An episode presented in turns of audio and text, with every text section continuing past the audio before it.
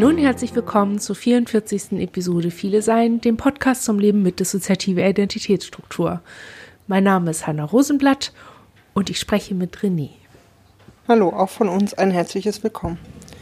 Der Titel der heutigen Episode ist Was bisher geschah. Ähm, wir wollen darüber sprechen, was war denn dann, als die Anfänge keine Anfänge mehr waren, als man anfing zu sagen, vor zwei Jahren, vor fünf Jahren, vielleicht auch vor zehn Jahren inzwischen. Genau. Ja. Wer sich für die Anfänge interessiert, ist mit der Episode 1 von Viele seien gut beraten. Das ist die Episode, die am 6. Februar 2018 aufgenommen wurde. Und ich glaube, zu der Zeit, also in der Episode haben wir auch mit denen, ähm, haben wir auch damit angefangen, dass es gar nicht mal so einfach ist, diese Diagnose anzunehmen und auch mit den sozialen Implikationen dieser Diagnose umzugehen. Was hat sich für euch von Anfänge bis vor zehn Jahren ungefähr verändert? Hm, große Frage. Ähm, bis heute, könnte man ja auch sagen. Mhm. Also ich weiß, was heute auf jeden Fall ist und auf jeden Fall auch anders ist, als es damals war. Ähm, ich glaube, die Diagnose ist für uns mh, Teil unseres Selbstbildes geworden. Ich hätte gerade beinahe gesagt, Teil unserer Identität, aber das wäre irgendwie ein sehr schräger Satz. Ähm, wobei das gar nicht so weit weg ist. Also für uns ist es, glaube ich, so, dass wir die Diagnose als solche normalerweise nicht mehr in Frage stellen. Ähm, dass wir uns eben auch so sehen, als ein, viele Menschen. Ähm, wir oft merken, dass in unserer Sprache, in unserem Selbstverständnis, das halt einfach da ist. Also, dass wir das nicht permanent wieder anfassen müssen und ausprobieren und hin und her schieben oder ähm, selbst da, wo wir es mal in Frage stellen, weil wir uns mit irgendeinem Aspekt äh, beschäftigen, wo manchmal in Frage stellen einfach dann das Erste ist. Ähm, ich glaube, wir denken und wir erleben uns als viele. Und das ist sehr, sehr anders. Mhm. Worin besteht der Unterschied? Die Perspektive ist eine ganz andere geworden.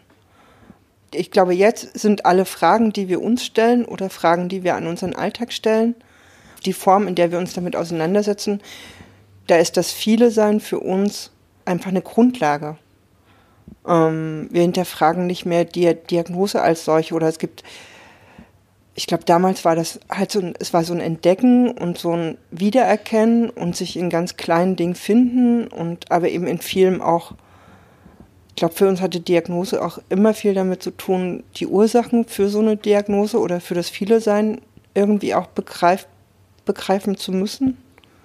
Und das konnten wir damals gar nicht. Das fällt uns heute immer noch schwer, aber das hat, ähm, das ist nicht mehr so, dass wir die Diagnose als solche dann auch in Frage stellen. Mhm das hat sich, glaube ich, ein Stück voneinander getrennt. Mhm. Wie meinst du das? Geht es da um einen Automatismus, der jetzt gerade nicht mehr greift? Oder hast du inhaltlich was verändert?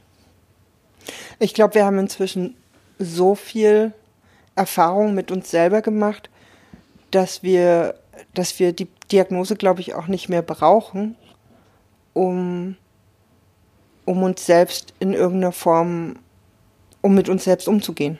Ich glaube, das trifft es am ehesten. Mhm. Verstehst du? Also kannst du dem so ein bisschen folgen, wie wir es meinen? Oder weiß nicht, wie das für euch ich ist? Ich versuche gerade noch da so hinterzusteigen. Mhm. Naja, in den Anfängen wurde uns die Diagnose angetragen. Ne? Also wir, das, unser, unser Außen oder Menschen in unserem Außen haben mit uns versucht, also uns lässt sich so ein Zugang zu dieser Diagnose und immer auch basierend auf den Ursachen, warum man so eine Diagnose ha haben kann, ähm, uns quasi eher, weiß ich nicht, eher von, es kam von außen und es war so ein uns, uns antragen, unser oder das, was wir erleben und wie wir uns erfahren, in, in, ne, mit so einer Diagnose irgendwie uns dann aber auseinanderzusetzen. Und jetzt ist es, glaube ich, genau andersrum, dass wir unser Viele Sein für uns auch gar nicht mehr eine Diagnose ist, sondern einfach ein Teil unseres Selbstverständnisses und wir die Dinge in unserem Alltag genau mit diesem Selbstverständnis äh, dann damit umgehen oder auch hinterfragen oder mhm. weißt du? Ja, jetzt verstehe ich. Ja. Okay. ja, bei uns ist das ähnlich. Also ähm, ich glaube, also es gibt noch Ins, die da ganz weit weg sind von, von Diagnose und Gedöns, aber das liegt nicht daran, dass sie die in Zweifel stellen oder so, sondern weil sie einfach mit dem Kontext dazu nichts zu tun haben. Also es ist denen egal. Die spüren die Implikationen mhm. dessen nicht. Also sie gehen nicht zur Therapie, sie bewegen sich nicht in medizinischen Kontexten oder so und im Alltag spielt es ja sowieso keine Rolle, was für eine Diagnose du hast. Also das ist so, ne, für die ist einfach klar, sie sind viele, egal ob es eine Diagnose ist oder nicht, aber das, sie bewegen mhm. sich halt überhaupt nicht in dieser Auseinandersetzung. Und wir, wir sind, glaube ich, inzwischen an dem Punkt, in dem wir so die Dimensionen dessen verstehen. Also wir begreifen es. So, es ist nicht so, dass wir, wir sind nicht an dem Punkt, in dem wir feststellen, oh, wir sind viele, aber es ist schon, es gibt einfach dahinter noch so eine Ebene, die emotional ist und die was mit Begreifen zu tun hat und Verinnerlichen. Und das ist, wo wir sind. Es ist halt nicht, wir hatten nie dieses Thema, die Diagnose mit uns in Abgleich zu bringen oder in Einklang zu bringen, sondern eher ähm, zu verstehen, was, was bedeutet das jetzt, was ist das eigentlich, worum mhm. es hier? Und ich würde sagen, dass wir da angekommen sind und entsprechend ja die Abwehr auch eine ganz andere ist. Also ich glaube, wenn wir jetzt in so Abwehrsituationen kommen, hat es mehr mit Vermeidungsverhalten zu tun und auch viel mit einem Bewusstsein dafür, dass bestimmte Vermeidung in bestimmten Situationen auch wichtig ist, um weiterhin zu funktionieren oder auch bestimmte Auseinandersetzungen weiterhin leisten zu können. Also so. Mhm. Im Zuge dessen hat sich natürlich auch der Stellenwert der Therapie verändert. Also wir gehen, wir sind ja nie in Therapie gegangen, um irgendwie was zu erfüllen, weil wir Gewaltopfer waren oder weil wir viele sind, gehen wir in Therapie. So, das war ja nie unsere Prämisse. Und ähm, ja, da hat sich viel verändert für uns. Ne, Stichwort begreifen, was viele sein bedeutet. Ein Großteil der Arbeit, die wir da machen, ist nach wie vor Schicht für Schicht und Innen für Innen so ein Bewusstsein dafür zu ermöglichen, und zu pflegen und zu halten und zu ertragen und zu verbinden, dass wir viele sind. Und dass es bedeutet, dass wir schwierige Erfahrungen gemacht haben, dass es verschiedene Anpassungsdynamiken und Mechanismen gegeben hat und gibt. Und dass es so ganz langsam Schritt für Schritt und ich glaube, wenn wir da anders dran gegangen wären, schneller vielleicht, dann wären wir die kompensiert oder so, aber so ist es einfach ein wöchentlicher Arbeitstermin und das ist es in den letzten paar Jahren immer mehr geworden. Also weg von diesem, was wir zwischendrin mal hatten und ganz am Anfang was, hatte das oft was mit Leben retten zu tun. So mit fürs Leben kämpfen und fürs eigene Überleben kämpfen und dafür Therapie machen, um das weiterhin zu können. Und da irgendwie auch einen Halt zu haben irgendwo. Das ist es nicht mehr, zumindest nicht mehr primär. Also ja. Gibt es solche Veränderungen bei euch auch? Ich finde, du hast gerade einmal beschrieben, wie das, ja, wie Therapie sein kann. Wir waren gerade, wir haben gerade wirklich zugehört und dachten, wow, ja. ähm, ich glaube, wir würden es mit ähnlichen Worten beschreiben. Ich weiß gar nicht, ihr hattet die Zeit über genau die, die gleiche Therapeutin in den letzten Jahren, oder? Mm, ja, in den letzten acht Jahren. Weil ich habe gerade nochmal überlegt, für uns hat sich halt schon durch den Therapeutinnenwechsel nochmal sehr viel verändert. Aber jetzt gerade würden wir wahrscheinlich für uns den, die, die, die Therapie oder das, was für Therapie für uns ist, ähm, ja, ihr habt es einfach beschrieben. Das ist ein Termin zur ähm, Arbeit. Es ist also ja, ja, das klingt jetzt sehr klein. Das ist, ich glaube, das Überleben können ist da schon auch immer noch mal drin. Aber es ist für uns viel, viel weniger geworden. Wir können das wirklich viel mehr nutzen, ja, uns mit Dingen zu befassen. Also es ist langsamer geworden auch für uns. Also das, das, ist, das haben wir in den letzten zwei Jahren erst so richtig ähm, oder sind immer noch dabei zu lernen, wie viel langsamer das ist, wenn das eben nicht mehr darum geht, einfach nur die nächsten Tage zu überstehen und von Therapietermin zu Therapietermin sich zu hangeln. Und in dem Moment, wo das aufgehört hat, ist, glaube ich, für uns mehr das gekommen, wie ihr es auch eben beschrieben habt. Mhm. Das ist, das ist dadurch nochmal anders, sehr viel. Das merken wir in den, das haben wir in den letzten Monaten gemerkt. Aber wir sind eben auch ruhiger geworden. Ne? Also gerade weil dieses dauerhafte, wo ist das nächste, wo wir irgendwie kurz Halt haben oder wo wir irgendwie einmal anklatschen, äh, um irgendwie, ne? Ja, ist irgendwie ein blödes Wort. Ich habe aber genau das Gleiche gedacht, deswegen habe ich so. Ja.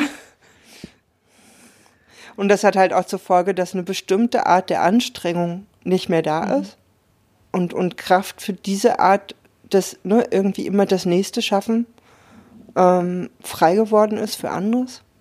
Und ich weiß gar nicht, ob es da, ob das auch der Grund ist, warum wir für uns sich Therapie auch erweitert hat, um, um andere Punkte und um Dinge, die jetzt gar nicht nur in der Psychotherapie liegen. Und es eben auch nicht mehr nur dieser eine Raum, dieser eine Mensch und diese eine Situation in der Woche ist. Also wir gehen seit einem Jahr, glaube ich jetzt, sehr regelmäßig, also fast jede Woche zur Physiotherapie. Und was ähm, macht ihr da? Was wir als eine ich kenne Physiotherapie nur von, ich habe mir was gebrochen und dann wird da wieder hergestellt. Also ich kenne das nur so. Sein Anfang hat es, wir hatten schon immer unglaublich Probleme mit Körperschmerzen zum Beispiel. Ähm, wir haben halt so ein extrem hohes Anspannungslevel, das haben wir aber, glaube ich, sehr viele. Und bei uns hat das unter anderem auch zu ähm, Bandscheibenvorfällen geführt das war der, der Anfang dessen, warum wir eben regelmäßig zur Physiotherapie gegangen sind. Ähm, und haben dann halt eine Physiotherapeutin kennengelernt oder sind bei einer gelandet, mit der wir inzwischen also glaube ich, uns tatsächlich auch ein Körperbild erarbeiten über die Physiotherapie. Es geht immer wieder auch um, um, um, um, um Muskelentspannung oder um, um Schmerzpunkte im Körper in irgendeiner Form erstens wahrzunehmen. Also es ist immer eine sehr lustige Frage, wo es heute weh tut. Manchmal können wir das nicht, nicht beantworten, lernen das aber immer mehr oder merken auch, ne, wir beobachten anders, wir nehmen unseren Körper mehr wahr. Und dadurch kommt für uns Körper mit in die Auseinandersetzung und es ist nicht mehr nur dieses Kopfding aus der äh, Psychotherapie. Mhm. Was für uns auch unsere eigene Selbstwahrnehmung deutlich erweitert, um dieses, äh, ich hätte jetzt beinahe gesagt Phänomenkörper, aber. ähm, das ist eine vorübergehende ja, Erscheinung. Ja, irgendwie. nee, aber ja, für uns, ja, es ist, ähm, es hat nochmal, es hat für uns was viel, viel breiter gemacht an, an also ne, da geht es letztlich ja auch um, um, um Traumafolgen, um körperliche Traumafolgen, aber eben auch so ein Ankommen im Körper. Da, wo wir früher zum Beispiel in Panikattacken, da haben wir Körper kaum mitgedacht, obwohl gerade auch Panikattacken unglaublich viel im Körper mhm. ausmachen. Mhm. Jetzt denken wir Körper nicht nur mit, sondern wir können viel, viel mehr damit arbeiten, uns körperlich zum Beispiel versuchen, ruhiger zu werden oder mit, mit Körperdingen umzugehen wenn wir zum Beispiel anhalten, Panikattacken oder Angstzustände haben oder so. Und das ist weit darüber hinaus von diesem, ich atme, ich weiß ich nicht, ich laufe, ich äh, tue Dinge in der, in der Angst oder so. Ja. Da hat sich nochmal für uns was ganz anderes verbunden, was wir ja sehr, sehr wertvoll finden für uns. Und ich glaube, das hätten wir vor, auch vor fünf Jahren in der Form nicht gekonnt. Vielleicht auch, weil es gar nicht, noch gar nicht möglich gewesen wäre, unseren Körper überhaupt so mitzudenken. Und weil viele andere Sachen an dem, also dann einfach noch nicht gepasst hätten.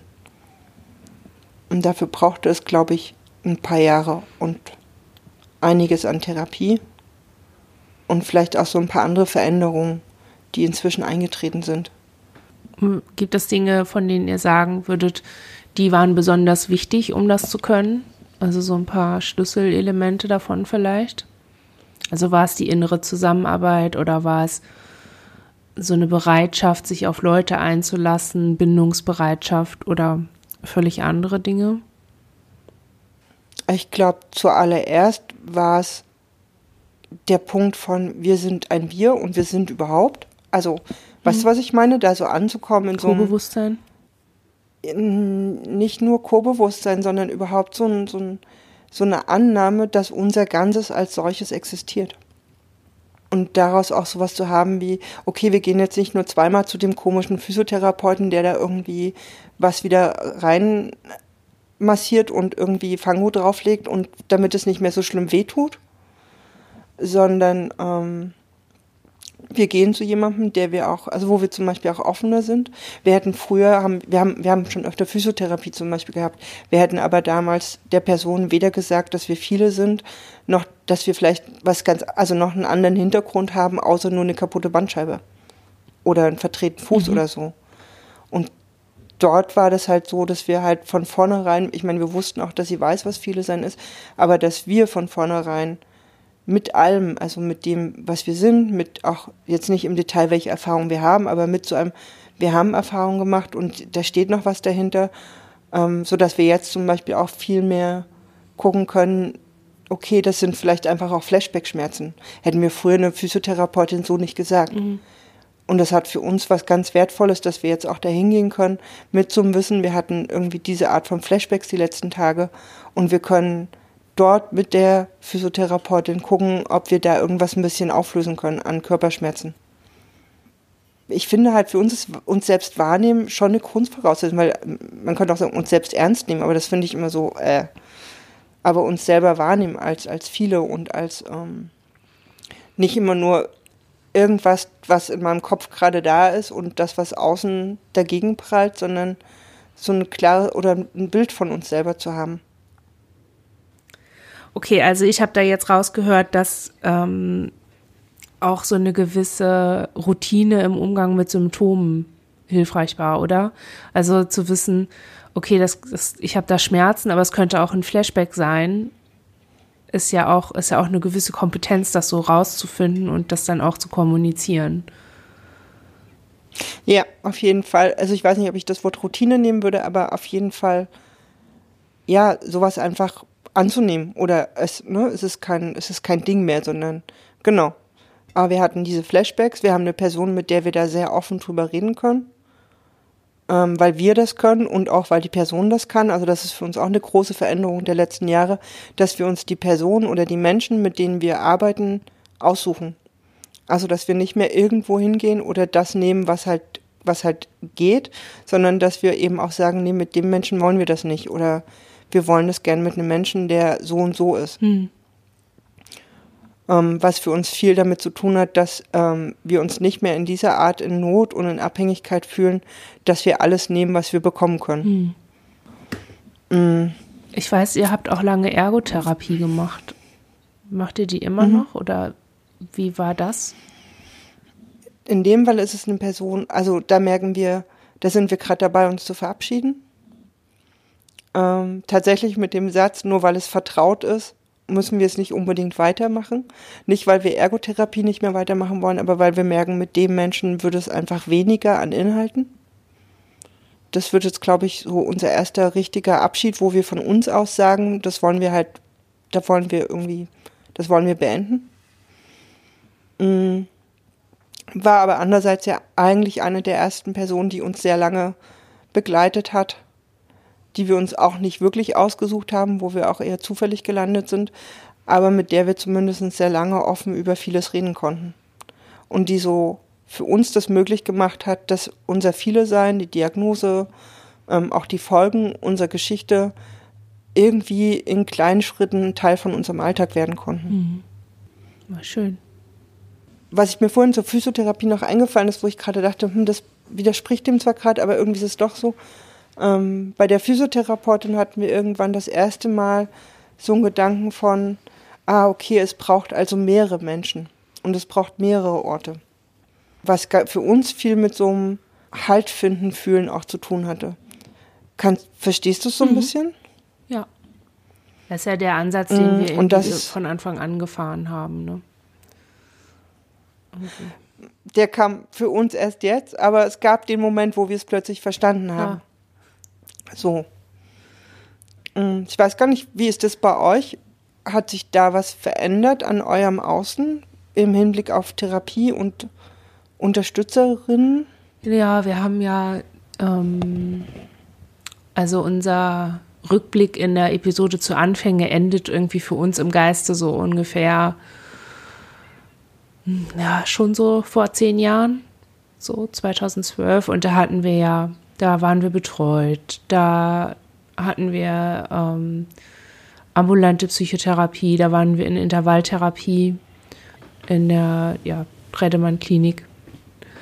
Und irgendwie, das ist alles, das ist seitdem jetzt nicht mehr. Also, das ist jetzt irgendwie seit, das haben so dieses breite Netz haben wir nicht mehr an professionellen HelferInnen. Wir haben da einfach begriffen und verstanden, dass wir da eine Traumatisierung haben.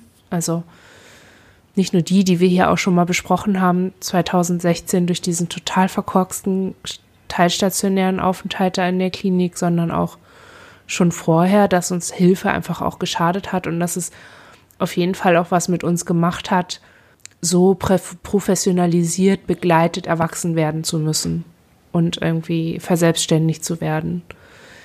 Da sind Kränkungen und Verletzungen und ja eben auch Traumatisierung passiert und irgendwie haben wir so den Schritt da wieder rein, den werden wir, glaube ich, so nicht mehr machen, einfach. Also wir wissen, dass es hilfreich mhm. ist und hilfreich sein kann, wenn man eben so wie wir damals einfach waren einfach eine ganz junge Person. Das muss man sich halt ganz klar machen. Wir haben mit 18 alleine gelebt, mit dieser komplexen Traumatisierung, mit der Dis, mit dem Bewusstsein der Dis und haben Erwachsenentherapie gemacht, Erwachsenentraumatherapie und Erwachsenen-Themen und ganz viel Erwachsenenverantwortung, obwohl wir da gar nicht reif genug für waren und auch gar nicht so in uns konsistent genug waren. Und da war einfach ganz viel Reife noch gar nicht passiert. Und ähm, also das so im Rückblick würde ich sagen, ja, es konnte irgendwie auch nur schief gehen auf bestimmten Ebenen und ist vielleicht auch nur deshalb so gelungen, weil wir dann eben so viel Betreuung hatten und dann eben auch noch das Glück hatten, betreut zu werden von einer Person, mit der wir heute auch noch befreundet sind, beziehungsweise so einen freundschaftlich, freundlich, näheren Kontakt haben einfach. Also wir sind keine Freunde, die jetzt irgendwie ständig Zeit miteinander verbringen, aber es ist schon so, dass wir wissen, okay, Trauma ist ein verbindendes Thema und wir haben bestimmte politische Haltungen, die irgendwie gleich sind und da verbindet uns irgendwie viel und darüber ist nochmal viel passiert und das trägt auch viel. Ähm, aber ja, es ist für uns undenkbar, in eine Physiotherapie zu gehen oder in eine Ergotherapie oder in eine Kreativtherapie neben der ambulanten Psychotherapie. Das ist einfach, oder nochmal eine Betreuung anzufangen oder so. Das ist einfach nicht, nicht vorstellbar. Ich glaube nicht, dass wir das so nochmal, dass wir uns da so nochmal öffnen können, glaube ich nicht. Aber was ich darüber eben verändert hat, ist dieses Bewusstsein, dass es auch ohne geht. Also, dass unser Leben nicht davon abhängt und auch nicht unsere Heilung davon abhängt, dass wir so viel Hilfe wie möglich kriegen und so viel, ähm, so viel Therapie wie möglich machen, sondern dass wir machen, was uns hilft. Und was uns gerade hilft, ist mit unserer Therapeutin so zu arbeiten, wie wir das machen. Und ähm, ich glaube, was uns hilft, da hinzukommen und irgendwie auch okay damit zu sein, dass es so ist, wie es ist, ist, ähm, dass wir bestimmte Erkenntnisse einfach schon machen konnten und bestimmte ähm, Selbsterfahrungen machen konnten. Also manches auf die harte Tour, so, ne, wenn die Betreuung irgendwie einfach wie in unserem Fall gab es eine strukturelle Veränderung und wir wurden dann betreut und hatten einen enorm hohen Stundensatz eigentlich und dann sind die aber nur gekommen, um mit uns einkaufen zu fahren. So, also das, das war dann die Betreuung. Und die hätte eigentlich ganz viel mehr abdecken müssen. Und das war natürlich, das war total krass und total unnötig in der Situation. Hat uns aber irgendwie auch gezeigt, okay, wir kommen klar. Es hat uns nochmal so klar gemacht, dass unsere Überlebensstrategien, die wir so haben, die sind immer noch da.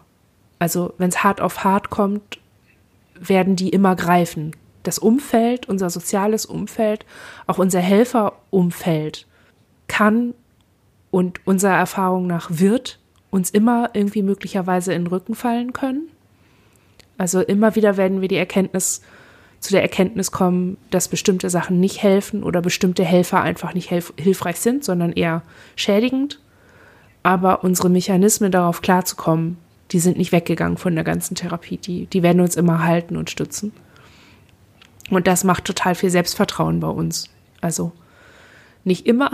Also es mhm. ist natürlich immer erstmal nochmal so, scheiße, scheiße, scheiße, es fühlt sich nicht gut an. Und natürlich triggert das alles wieder an und man ist wieder im Überlebensmodus und so. Aber es ist nicht mehr so wie früher sofort der Gedanke von, okay, und jetzt werde ich sterben, weil da ist ja niemand mehr, der mich rettet oder da ist kein äußeres Hilfenetzwerk mehr. Ich bin völlig allein und auf mich allein angewiesen und ich kann ja nichts, sondern ich bin völlig allein auf mich angewiesen, aber die anderen sind da und wir haben das schon tausendmal überlebt. Und das ist irgendwie so eine Gewissheit, die da so ganz viel Ruhe und Selbstsicherheit reinbringt und am Ende auch viel ermöglicht und manchmal auch ermöglicht, neue Erfahrungen zu machen. Mhm. Hm, ich hatte vorhin nur gedacht, ähm, das ist bei euch und das ist eigentlich dasselbe wie bei uns, auch wenn es unterschiedliche Formen dann am Ende hat, um Unabhängigkeit geht und um unabhängiger werden oder sich emanzipieren von so einem Angewiesensein. Ja, das ging es bei uns schon vorher. Also wir wollten, wir konnten das schon vorher nicht gut haben, von anderen abhängig zu sein oder irgendwie so. Und auch zu merken, dass wir bestimmte Leute brauchen. Das ist ja der große Knall, den wir hatten. Oder das ist ja das Drama, das du als Jugendliche hast, wenn du die Diagnose kriegst. So, ich war ja total abhängig von den Erwachsenen um mich rum. Ich durfte ja noch gar nicht alles. Das ist, wenn man dann als Erwachsene die Therapie anfängt und damit konfrontiert ist, ist das ja da bekommt man ja von Anfang an viel mehr erlaubt, viel mehr gestattet, man wird viel weniger erzogen. Und das war ja für uns noch vor lange irgendwie was, womit wir konfrontiert waren, so eine Einengung und so eine, so eine Abhängigkeit einfach, weil ja alles von Erwachsenen abhing. Hm. Ich glaube, bei uns war es die Ausgestaltung das, und dieses Verstehen, dass ähm, allein verantwortlich zu sein nicht bedeutet, ähm, alle Verantwortung für alles allein tragen zu müssen. So wie man das als traumatisierte Person eben versteht. Für uns war es halt immer so diese Traumawahrheit, ne? Wenn jemand dir sagt, du bist allein verantwortlich für dich und die Welt, dann bedeutet das eben auch, wenn dir jemand wehtut oder dich verletzt oder ausbeutet oder dich unter Druck setzt oder dich in emotionale Nöte bringt, dann bist du schuld. Und das hat sich für uns verändert. Mhm da gab es, oh, da haben wir so viele Kämpfe gehabt, auch mit der Therapeutin, die wir jetzt haben, weil das so einer ihrer, ihrer Sprüche ist oder ihrer, ihrer Dinge, zu denen sie halt zurückkommt, wenn irgendwie Innens da sind, die nicht so kompetent sind, dass sie uns dann sagt, ja, jemand muss hier aber die Verantwortung übernehmen für die Situation. Und das hat genau das Thema natürlich immer wieder angetriggert, ne? Dass wir dann irgendwie dachten, okay, ähm, wir müssen jetzt die Verantwortung übernehmen, weil es ist unsere Schuld, dass wir gerade so unfähig sind. Und heute ist das mehr aufgeladen mit so einem Gedanken von, ähm, wir haben uns bestimmte Dinge vorgenommen und dass wir diese Dinge erreichen, erfordert uns. Also erfordert unseren Einsatz und unsere Präsenz und unser unser Eingreifen in bestimmten Situationen, auch dass wir bestimmte Entscheidungen treffen und die verfolgen. Also es erfordert halt irgendwie immer eine Entscheidung fürs Leben. Und das für viele Dinge, die wir heute können und schaffen, das, dem liegt einfach genau diese Entscheidung zugrunde. Wir haben uns dafür entschieden, also Suizid natürlich immer als Option im Kopf zu haben, irgendwie im, im Nachhinein, aber dass wir äh, immer leben wollen. So dass das was ist, wo wir auch gar nicht viel Energie reinstecken müssen, sondern dass das einfach so ist, dass man leben will. Auch wenn man, auch wenn das kein Wunsch ist oder ein Wille ist oder so.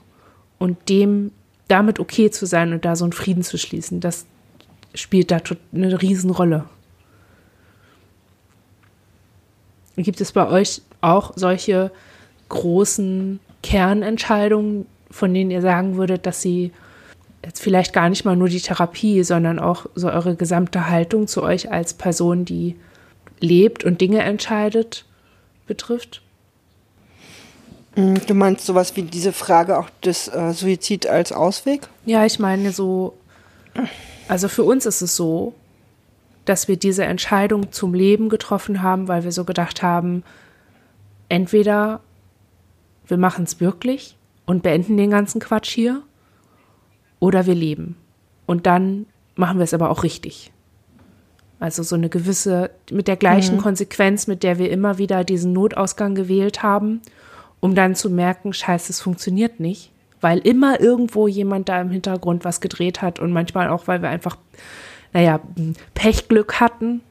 So, also es hat sich einfach nie ergeben, dass wir davon dann auch wirklich sterben dass wir dann irgendwie dachten, okay, also was soll das jetzt? Soll das jetzt die ganzen nächsten Jahre so weitergehen, nur weil wir es kennen, weil uns das so eindeutig vorkommt? Ähm, oder gucken wir uns das jetzt mal richtig an, mit aller Konsequenz, was diese Suizidalität immer macht und gucken dann, entscheiden uns dann fürs Leben oder nicht. Und wir haben uns dann eben für das Leben entschieden. Oder bleiben wir jetzt für ewig und immer in diesem bescheuerten Hin- und Herschwanken, in diesem ineffizienten Hin- und Herschwanken mhm. eigentlich. Mhm. Für uns ist das, glaube ich, eher anders gewesen. Es war eher so, wir, wir, haben das nicht entschieden zu leben, sondern das ist halt irgendwie so, wir müssen damit umgehen, dass wir immer noch am Leben sind. Was irgendwie doof klingt, ne? ähm, ne? Ja, aber für uns hat sich das, glaube ich, eher so angefühlt, jeden Morgen die Augen aufzumachen und es geht einfach weiter und es hört nicht auf. Und wir haben nicht die Möglichkeit, ne? So, also nicht, weil wir nicht auch die Möglichkeit gehabt hätten für, zu, zum Suizid, aber ähm, es geht halt einfach immer weiter, es hört nicht auf. Und wir hatten vor, ich glaube, inzwischen auch sechs Jahren oder sieben Jahren eine sehr intensive Auseinandersetzung, als es für uns darum ging. Und da sind wir drauf gekommen, dass wir eine Wahl haben, also dass wir uns tatsächlich für nicht mehr Leben entscheiden können. Und es war eine sehr, sehr lange Auseinandersetzung auch. Ähm, und ich glaube, aus dieser, aus dieser Phase sind wir herausgegangen mit einem anderen, immer noch nicht mit dem, wir haben uns dafür entschieden zu leben, aber mit einer anderen wir, wir fühlten uns nicht mehr so sehr dazu gedrängt, immer weiter zu atmen und immer weiter da zu sein. Mhm. Mm. Und das war am Ende, das war eine sehr schwierige Zeit, aber das war, glaube ich, eine, etwas, was uns sehr verändert hat. Wir haben zu der Zeit wirklich auch sehr klar, wir haben auch mit uns nicht diskutieren lassen. Ich glaube, das hatte auch, das war relativ wichtig, dass wir anderen gesagt haben, du willst mir doch nicht sagen mit meinen Erfahrungen, dass du nicht verstehen würdest, wenn ich mich gegen das Leben entscheide. Und das war für uns, glaube ich, sehr, sehr wichtig, weil wir das erste Mal nicht mehr verteidigt haben, dass wir Angst haben oder verteidigt haben, wie es uns geht oder uns dafür entschuldigt haben oder wütend waren, sondern weil wir einfach nur, ich glaube, in dem Moment auf eine etwas verdrehte Art vielleicht angenommen haben, dass es uns so geht. Mhm. Weißt du? Ja, das ist das gleiche Annehmen, wie wir hinter unserer Entscheidung hatten. So dieses, ja gut, es geht mhm. nicht ohne Kampf und Auseinandersetzung und Arbeit und Verstehen und Arbeiten am Verstehen. Dann machen wir das jetzt auch. Also nicht mehr dieses komische, oh, das ist aber so viel, ich will weg. Oder, oh, das macht mir Angst, ich will weg. Oder, mhm. wie soll ich das jemals schaffen, ich will weg. Sondern entweder du bleibst jetzt ewig in diesem Kreisel oder setze ich jetzt hin? Hm, ich glaube, für uns ist es, genau, es ist dann weniger Kreisel gewesen oder wurde immer weniger Kreisel und hat, glaube ich, auch zu einem gewissen Selbstbewusstsein bei uns geführt. Hm. Würdet ihr sagen, dass sich dieses Selbstbewusstsein in irgendeiner Form in eurem Alltag dann auch gezeigt hat? Vielleicht auch in eurer Arbeitsfähigkeit oder so? Mm, nicht gleich. Ich glaube, wir haben da auch eine Weile zu gebraucht, das zu verstehen, aber in den Monaten und in den Jahren danach auf jeden Fall. Wir haben nicht mehr versucht, irgendwie immer nur alles zu erledigen und zu erfüllen, sondern wir haben, glaube ich, viel mehr angefangen, ähm, die Dinge auf die Art zu machen, wie wir sie halt können. Mhm. Und unsere Anpassungsmechanismen, zumindest in diesem Normalalltagsbereich, sind deutlich weniger geworden. Und das war auch gut so. Wir haben unser Studium ja dann noch fertig gemacht ich glaube, wir waren noch nicht fertig zu der Zeit. Ähm, oder es war, glaube ich, in diesem Übergang Studium fast fertig und was machen wir jetzt damit? Unser soziales Umfeld hat sich sehr verändert nochmal. Und wir waren weniger darum bemüht, einfach nur mit einem Außenschritt zu halten, sondern haben angefangen zu lernen, was eigentlich unser eigenes Tempo ist. Mhm. Und das war, glaube ich, das war richtig wichtig und das war auch gut so. Ich meine nicht, dass wir heute immer genau wüssten, welches eigentlich unser Tempo wäre. Die Frage müssen wir uns heute auch immer noch ziemlich oft stellen. Aber ich glaube, das hat damals so, das war so was ganz Großes, auch wenn uns das vielleicht gar nicht so bewusst war. Mhm. Mhm.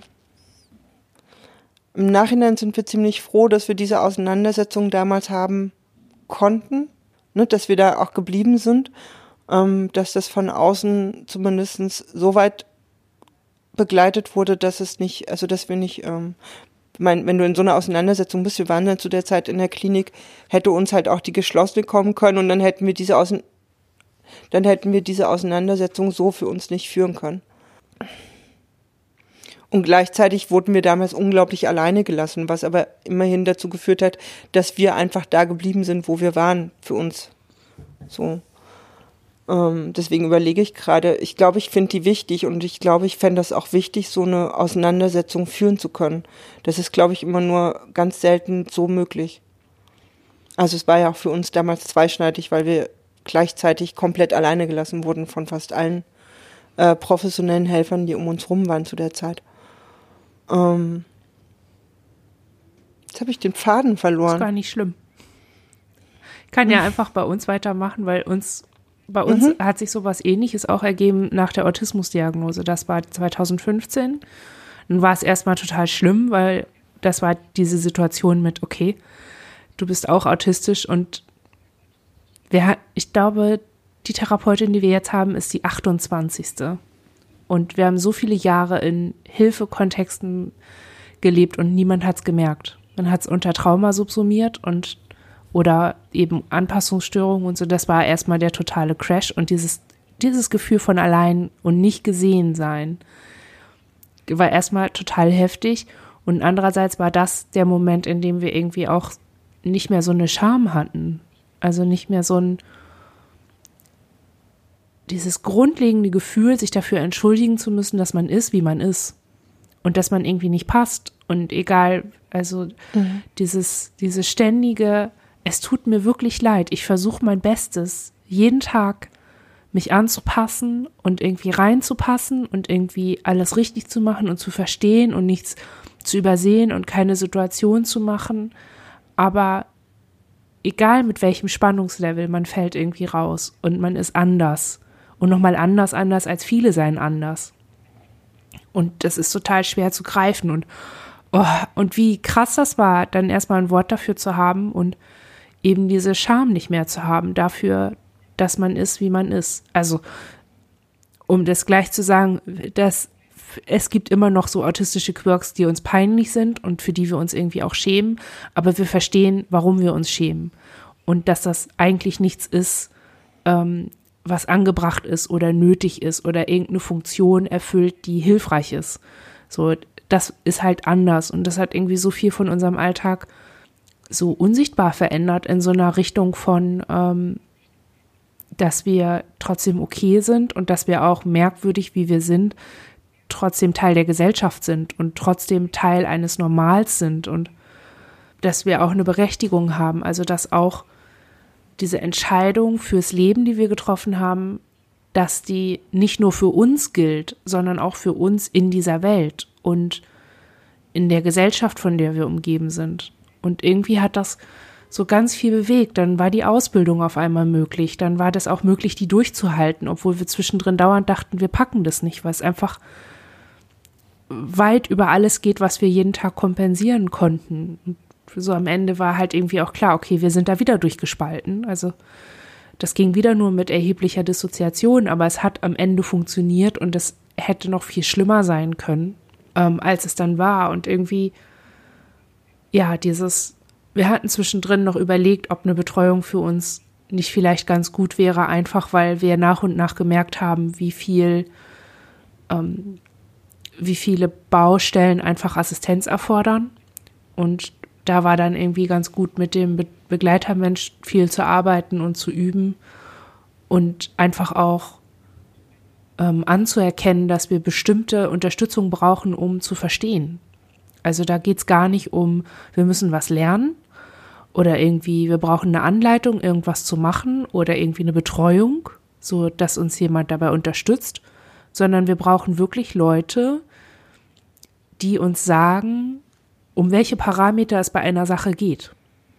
Also, ne, wo ist der Fokus? Wie, wie funktioniert was? Und das ist so, als hätte ich die ganze Zeit einen Hammer in der Hand gehabt, weil alle einen Hammer benutzen, um ihre Probleme zu lösen, aber ich brauche einen Schraubenschlüssel. Und endlich hat mir jemand einen Schraubenschlüssel mhm. in die Hand gegeben.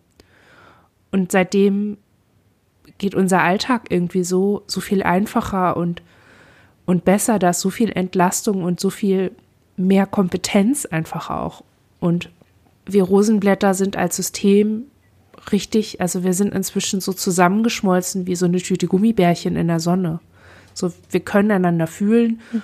So, ne, wir, wir merken durchaus unsere Unterschiede noch, aber wir merken halt auch in den letzten vier Jahren, einfach durch diesen Schraubenschlüssel im Alltag, ne, fällt so viel Alltagsdissoziation weg durch Überforderung, die einfach nur behinderungsbedingte Überforderung war die ist gerade gar nicht mehr nötig und so richtig viele Grenzen weichen einfach auf. Und das, da würde ich irgendwie auch sagen, so ne, an alle, die irgendwie Angst vor Zusammenarbeit, Integration oder Verschmelzung haben oder Fusion oder so, dieses Co-Bewusstsein ist irgendwann so ein Bewusstsein. Und ich habe das Gefühl, dass wir so wachsen, aber nicht im Sinne von Vermehrung, sondern von Tiefe. Also ja an Tiefe gewonnen und an Konsistenz für uns gewonnen. Und mhm. das schlägt sich in unserem Alltag nieder. Wir haben jetzt, wir leben jetzt in einer Beziehung, wir leben jetzt in einem Haushalt, den wir so nicht zu zweit, weil wir unsere eigene Wohnung haben, aber es gibt schon so, es gibt schon Überschneidungen, so Haushaltsbereiche, die wir uns teilen und so. Und das wäre früher absolut undenkbar gewesen. Überhaupt irgendjemand anders in unserer Wohnung war schon immer auch wenn das nur Besuch war, war totaler Akt, das ging irgendwie gar nicht. Und das ist jetzt alles mit, wir können sagen, was wir brauchen, wir können sagen, was für Regeln wir brauchen und wir leben hier einfach unsere Routinen und unsere Bedarfe leben wir jetzt hier einfach aus, ohne halt so ein schlechtes Gewissen dafür zu haben. Es entspannt halt irgendwie auch und gibt so viel Lebensqualität. Das ist auch sowas, wo wir merken, wir sind einfach, wir haben so ein Schweineglück gehabt. Wie meinst du das? Naja, stell dir mal vor, wir wären nicht diagnostiziert worden und wir hätten irgendwie so. immer weiter versucht, mit diesem Hammer weiterzumachen. Und hätten immer weiter, ich glaube schon, wir hätten sicherlich auch Therapiefortschritte gemacht, aber wir hätten auf keinen Fall die Ausbildung geschafft. Und mhm. hätten dann auch nicht, ne, wir haben jetzt eine Arbeit. Wir, wir haben jetzt, wir arbeiten jetzt. So wir sind nicht aus Hartz IV raus, aber wir haben eine Arbeit. Wir, sind, wir werden gebraucht, wir produzieren und wir werden geschätzt dafür, was wir tun. Alles das hätte es ja nicht gegeben ohne die Ausbildung. Wir hätten den Freund nicht kennengelernt. Wir würden dann nicht hier wohnen. Also, ne? Ja, ich überlege gerade nochmal, wie ist das bei euch dazu gekommen, dass überhaupt diese Frage im Raum stand, also dass diese Diagnose möglich geworden ist? Weil ich gerade überlegt habe, letztlich das, was ihr über die Auswirkungen der äh, Autismusdiagnose erzählt, ist ja in Teilen auch übertragbar. Ne? Also so ähnlich erleben wir ja unsere letzten Jahre auch, dass Dinge möglicher geworden sind und dadurch plötzlich auch ähm, Dinge überhaupt erst machbarer wurden oder Veränderungen eingetreten sind. Ähm, ist das von euch ausgegangen, diese Diagnostik, oder hat da jemand im Umfeld nochmal gesagt, hey, da gibt es noch was anderes? Nee, wir haben einen Blog gelesen von einer Autistin. Mhm. Äh, ich glaube, Schreiner mal 11 at WordPress, äh, .wordpress.com, glaube ich. Die hat ganz lange nichts mehr geschrieben, aber die hat ein unfassbar großes Archiv, das so, in dem sie so beschreibt, wie das so für sie ist. Und ich habe viele wegen irgendwas anderem habe ich den Blog gefunden und habe dann gelesen und habe erst irgendwie nach drei, vier Texten oder so gemerkt, ach, sie schreibt über Autismus, nicht über einfach verkorkstes Sein oder irgendwie ne, Leben mit Depressionen.com oder irgendwie so, sondern Also, ne, das mhm. wurde mir dann erst klar und dann habe ich da weiter gelesen und es gab einfach total viel Überschneidung. Und einfach so Alltagsdinge, so Alltagszustände, die für mich gar nicht mal immer so einen Trigger beinhaltet haben, wo ich dann immer so ganz klar sagen konnte, ja, das ist, weil ich getriggert bin. Oder weil ich irgendwie bestimmte Sachen nicht gelernt habe oder nicht verstanden habe oder so. Und dann habe ich das, ähm, habe ich ein bisschen mehr gelesen und dann gab es ähm, eine Studie, die die genetische Prävalenz nahelegt oder die genetische ähm, Disposition in Familien.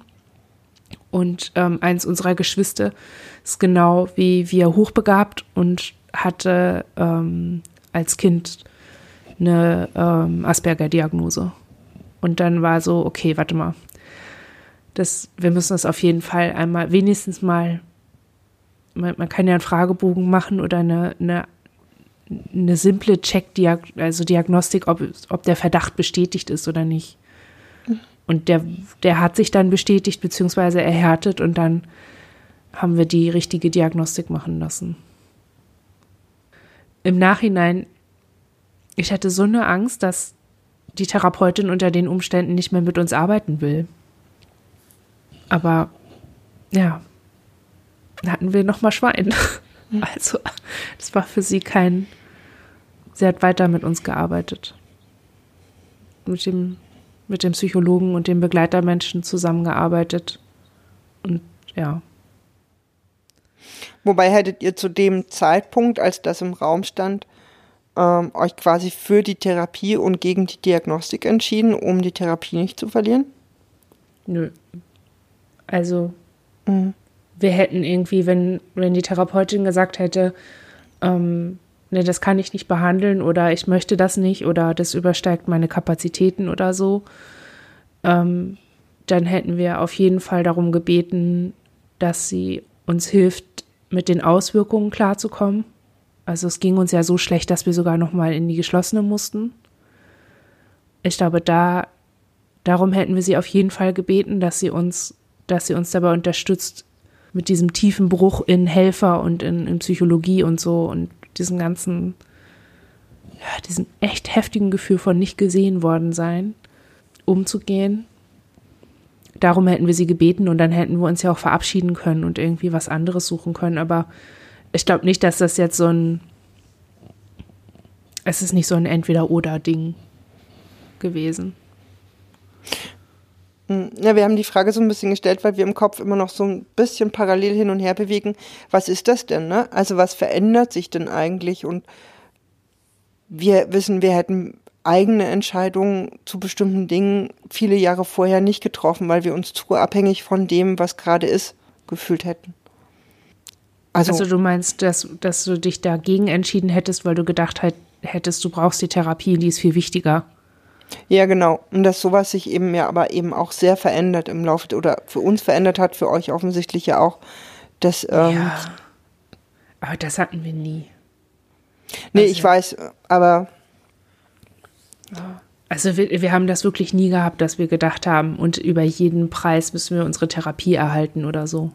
Wir haben hm. immer irgendwie gedacht, ja, was nutzt uns, also was hätte uns die Therapie denn genutzt, wenn wir möglicherweise autistisch sind und sie uns wieder, das ist ja, wir hatten zu der Zeit auch das Gefühl, dass wir irgendwie auf der Stelle treten in der Therapie, dass wir immer wieder so bestimmte Missverständnisse haben, die wir auch nicht überwunden kriegen, weder sie noch wir.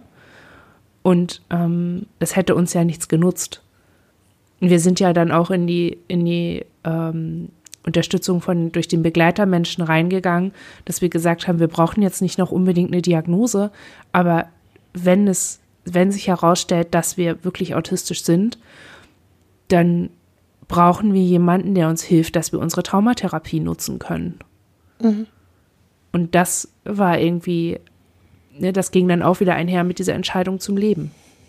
Also wenn wir, wenn die Prämisse ist, wir wollen leben, dann muss die Prämisse auch sein, dass wir alles dafür tun, um uns lebensfähig zu machen. Und ein Mittel der Wahl dazu ist für uns die Traumatherapie.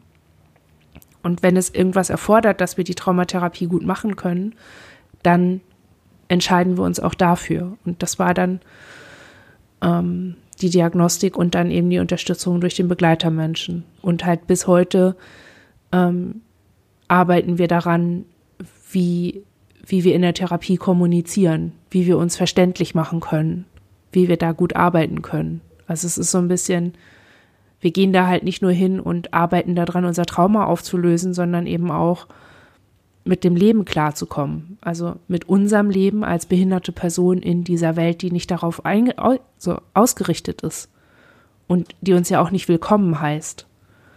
Das ist so auch so ein, so, ein, so ein schmerzlicher Prozess, durch den wir durchgehen mussten, zu erkennen, ja, wenn wir unsere Traumatherapie durchhaben, dann heißt das nicht, dass wir jetzt hier fähig hippie durchs Leben gehen. Da wartet niemand auf uns.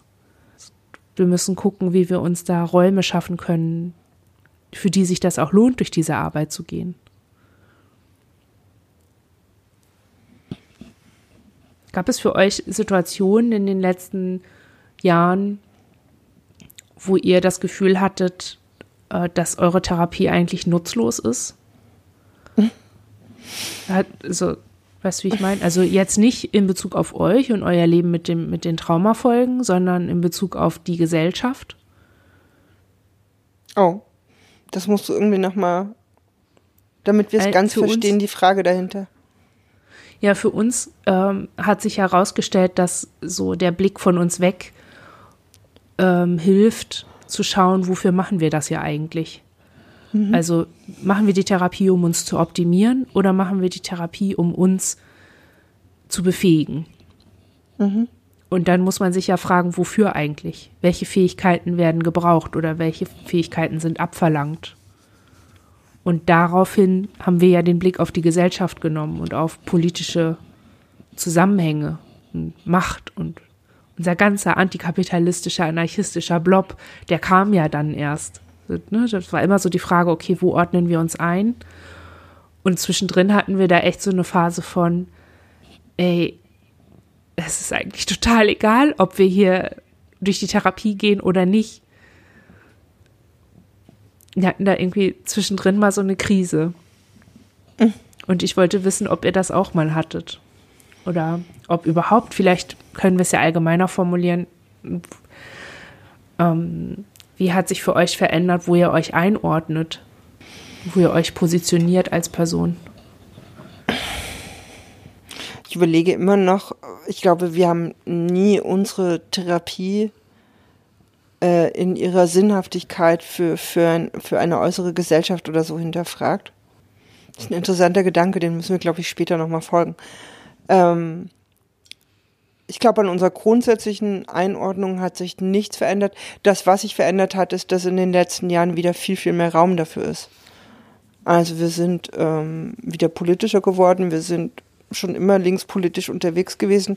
Wir machen viel Netzwerkarbeit, wir haben vielerlei angefangen ähm, und andere Netzwerke. Und ich glaube, das war für uns so ein, ähm, das, das hatte für uns eine Wichtigkeit oder das hat für uns eine Wichtigkeit.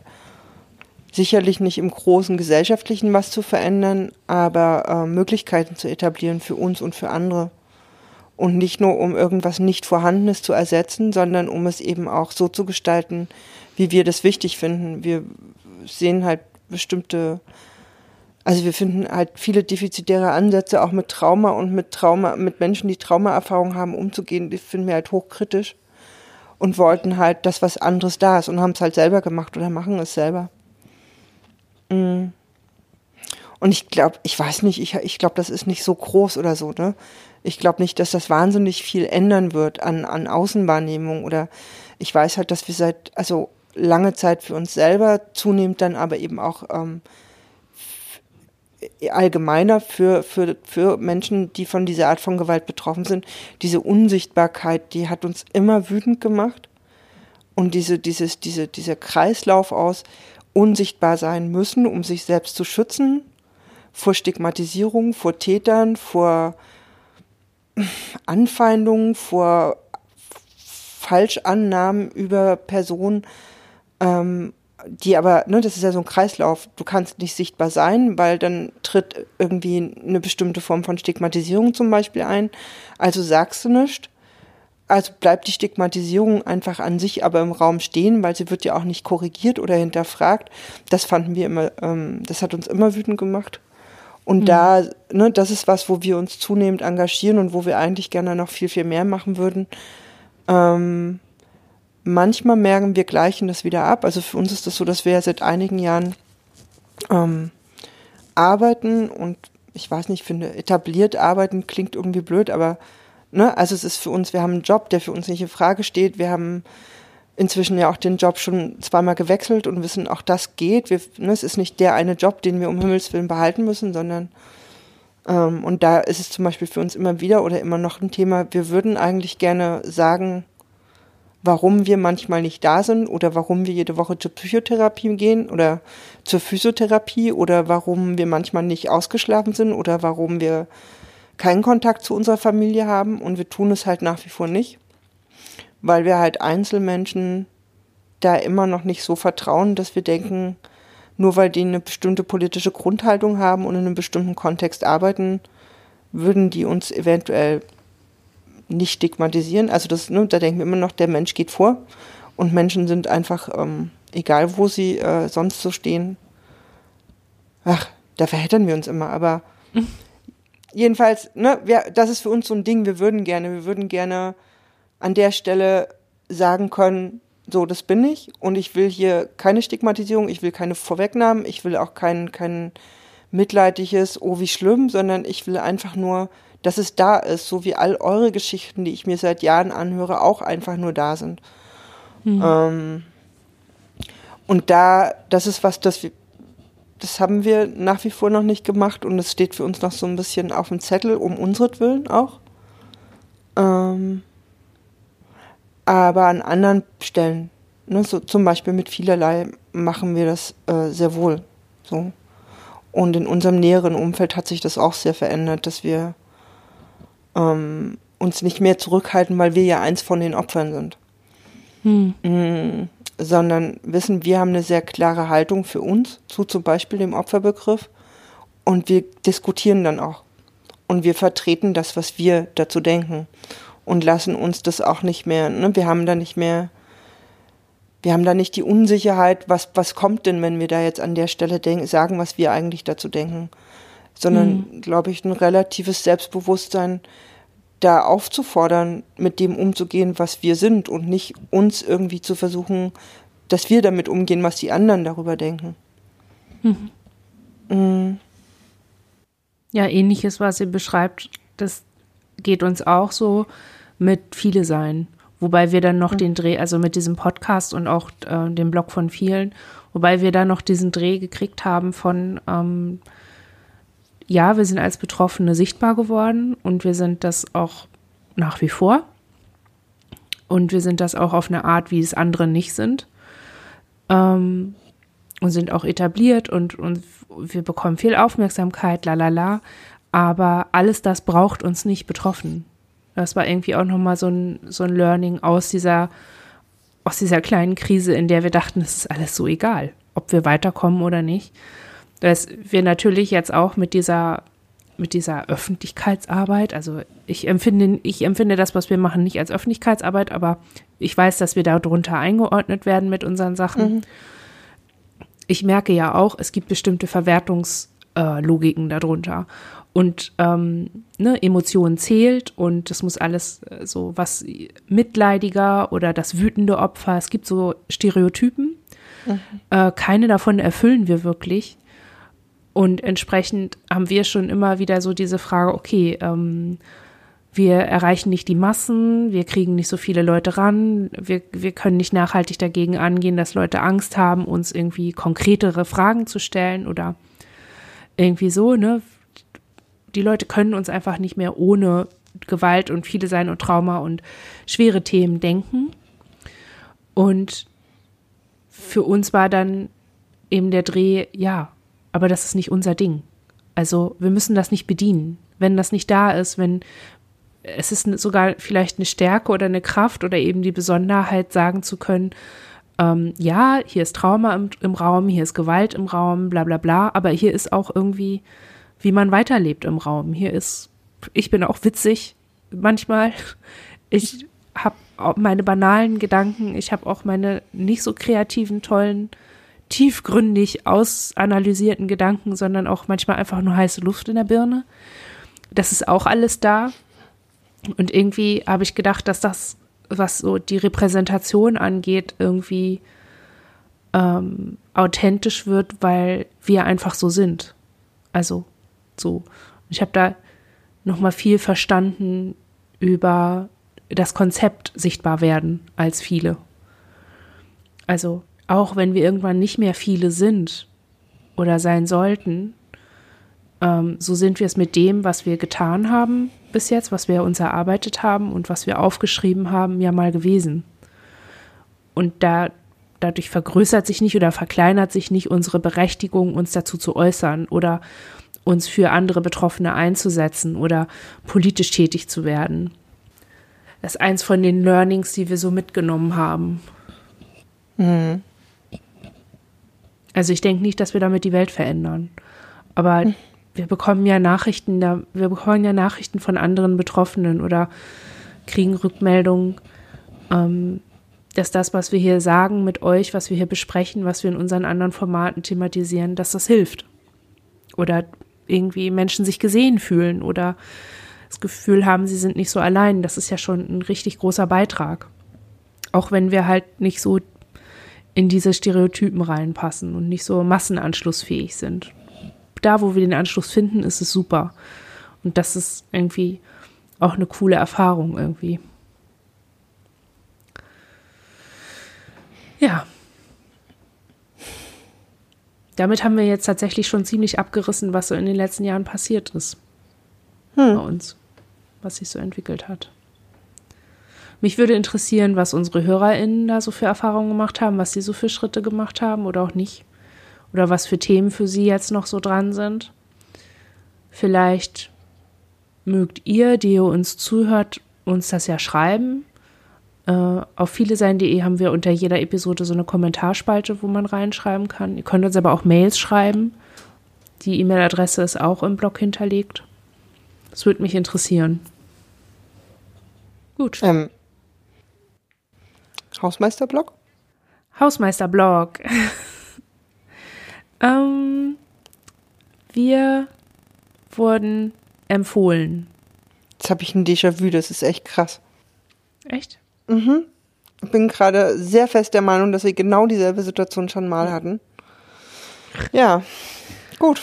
Ja, wir wurden im Dran-Magazin empfohlen. Und zwar habe ich eine Nachricht bekommen, dass wir in der aktuellen Ausgabe der Zeitschrift dran empfohlen wurden.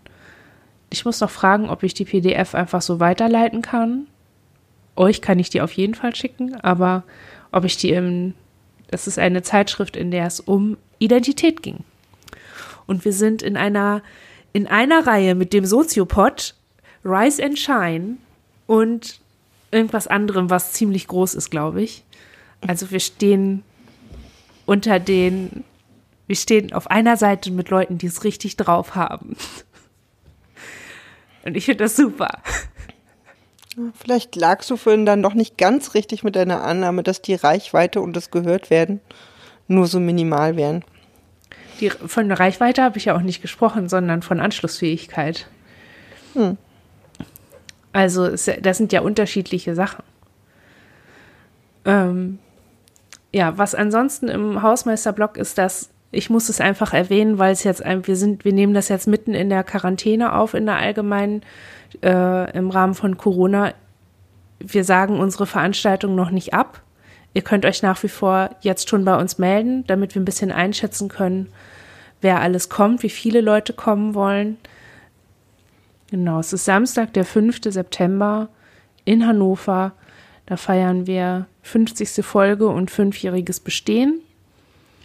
Wir hoffen, dass ihr kommt und wie gesagt, wenn ihr euch jetzt anmelden möchtet oder mal Bescheid sagen möchtet, dass ihr Interesse habt, dann können wir ein bisschen gucken, äh, sprengt ihr uns da die Bude und wir brauchen einen größeren oder zeigt sich hier unsere Anschlussfähigkeit und wir bleiben bei dem, womit wir so gerechnet haben.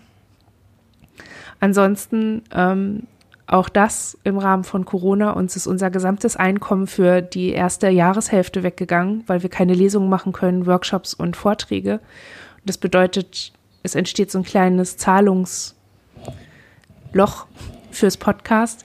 Deshalb ähm, möchte ich euch nochmal darauf aufmerksam machen, dass ihr uns bei Steady unterstützen könnt und auch ähm, mit einer Einmalzahlung und mit einer Überweisung finanziell unterstützen könnt. Die Informationen dazu findet ihr auf unserer Webseite fielesein.de. So. Jetzt aber. Das war's. Ende aus, Mickey Maus. Wir hören euch demnächst. Kommt gut durch. Ihr auch. Bis denn. Bis dann. Tschüss.